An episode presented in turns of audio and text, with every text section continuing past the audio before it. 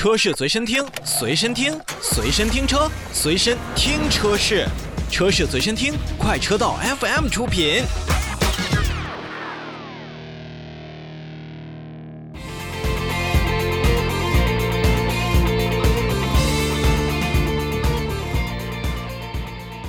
好，说完了丰田的召回，我们再来看一看奔驰的召回。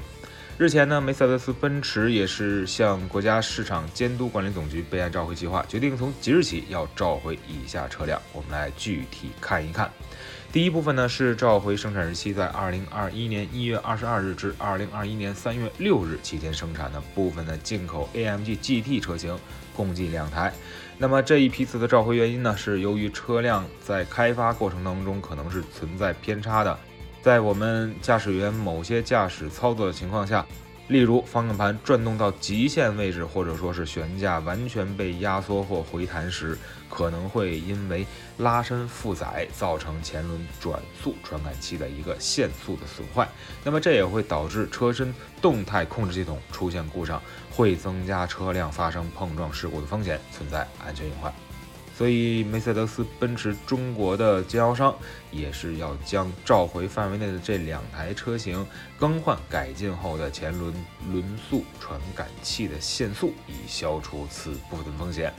那么，还是要提醒大家，如果这两台 AMG GT 的车主呢，在呃使用车辆的时候，比如说上赛道驾驶，就要避免了。并且呢，要避免激烈驾驶车辆，以预防底盘悬架的弹簧完全被压缩，并且呢，在停车时避免方向盘转动到一个极限的位置。好，再来看第二部分，是生产日期呢，是在二零二一年的九月十日至二零二一年的十月十九日期间生产的部分进口的 S 级车型，共计十六台。这次召回的十六辆的 S 车型呢，是因为车辆后轴的托架上的。推力臂支架可能没有按照要求进行正确的焊接，在极端的情况下呢，这个推力臂支架就可能会从后轴的托架上来脱开，影响车辆的操控性，存在安全隐患。奔驰中国呢，也是要授权梅赛德斯奔驰的经销商。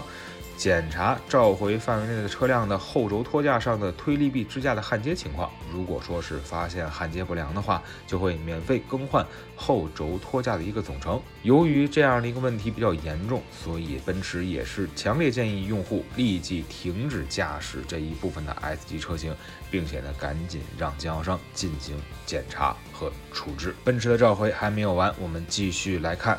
那么生产日期是在二零二一年七月十三日至二零二二年一月十一日期间生产的部分国产的 C 级车型，共计十三台。这十三台车型呢，是因为后制动卡钳的螺栓在生产过程当中可能没有按照规定的扭矩来进行紧固，它造成车辆的制动性能呢可能会受到影响，并且呢，极端情况下这个卡钳就有可能会松脱，不排除轮毂会。因此受到损坏，并且影响车辆的操控，导致更加危险的事情发生。